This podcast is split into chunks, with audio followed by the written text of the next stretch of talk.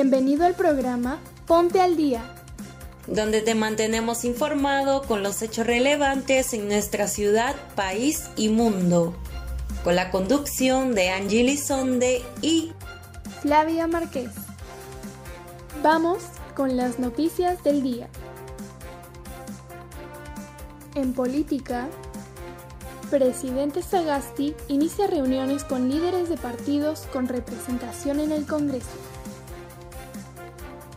Biden, el presidente electo, perfila su gabinete mientras Donald Trump sigue bloqueando la transición de poder. El presidente de la República, Francisco Sagasti, inicia hoy una ronda de reuniones con líderes de las organizaciones políticas con representación parlamentaria, con el objetivo de tratar los actuales desafíos que enfrenta el país. En las reuniones que sostendrá el jefe de Estado se abordarán los siguientes temas.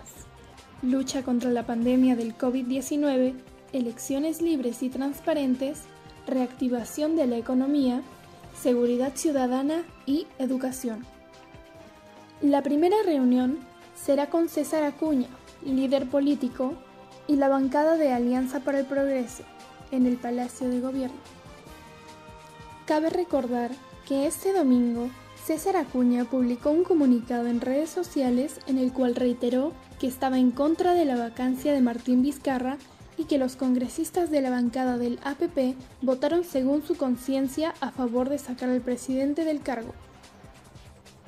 Acuña comentó, corresponde escuchar el plan del gabinete ministerial del presidente Francisco Sagasti, pero el país no merece perder más tiempo y se debe dejar trabajar al nuevo gobierno otorgándole el voto de confianza.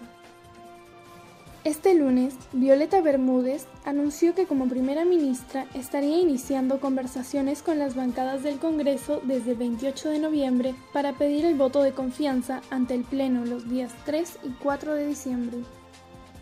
El gabinete de Biden, un latino para inmigración, un multilateralista en política exterior y Kerry para el clima.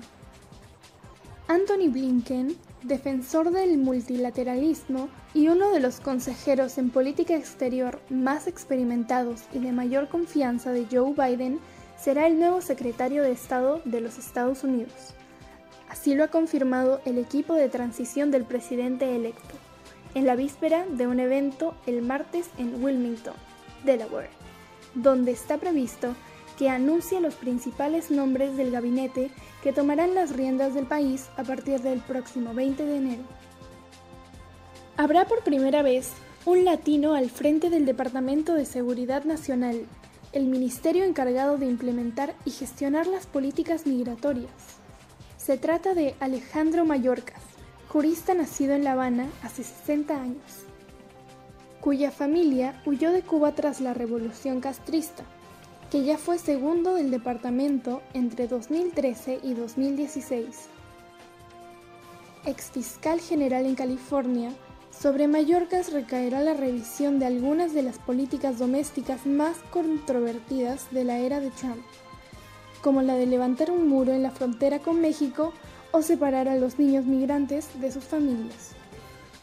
Otra de las prioridades de la administración Biden será el medio ambiente como se desprende del hecho de que habrá un zar sobre el clima, un puesto que, según el equipo de transición, recaerá sobre el veterano, ex senador, ex secretario de Estado y ex candidato presidencial John Kerry, de 76 años.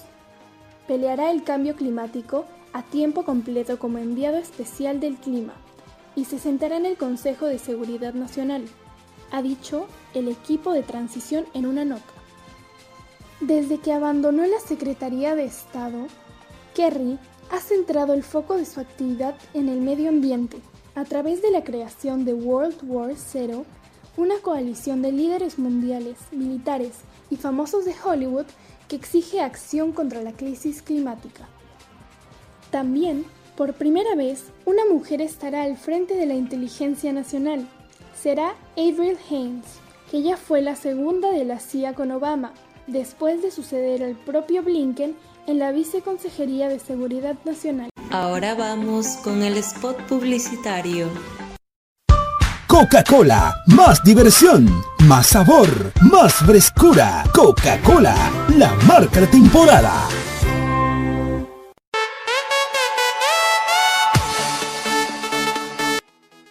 Y en nuestro bloque deportivo, Perú pierde 2 a 0 ante la selección argentina.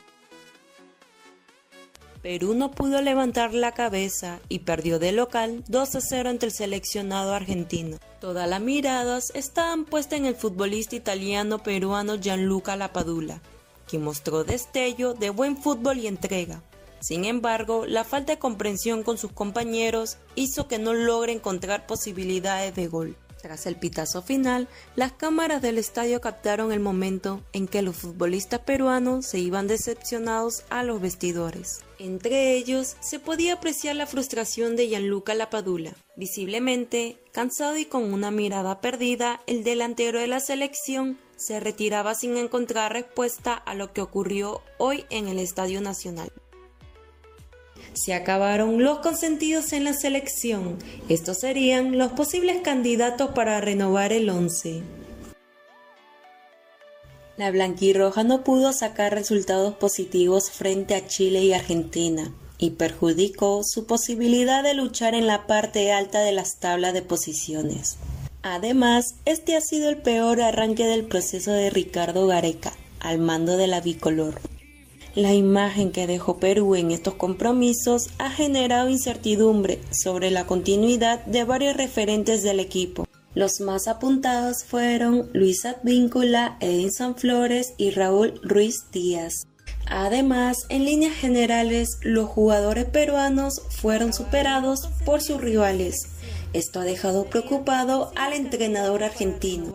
Por esta razón, hace algunas horas han estado circulando por medios de las redes sociales los posibles futbolistas que debería incorporar el Tigre para la renovación del combinado nacional. Asimismo, los aficionados se han mostrado molestos por la entrega del equipo y piden que se convoquen a jóvenes que aporten rapidez al grupo. Hay que señalar que en marzo regresan las clasificatorias y el estratega del elenco nacional tendrá que analizar varias cosas para no volver a cometer los errores que mantiene a la selección complicada con su clasificación. Esto fue todo por hoy. Muchas gracias por acompañarnos en nuestro podcast Ponte al Día.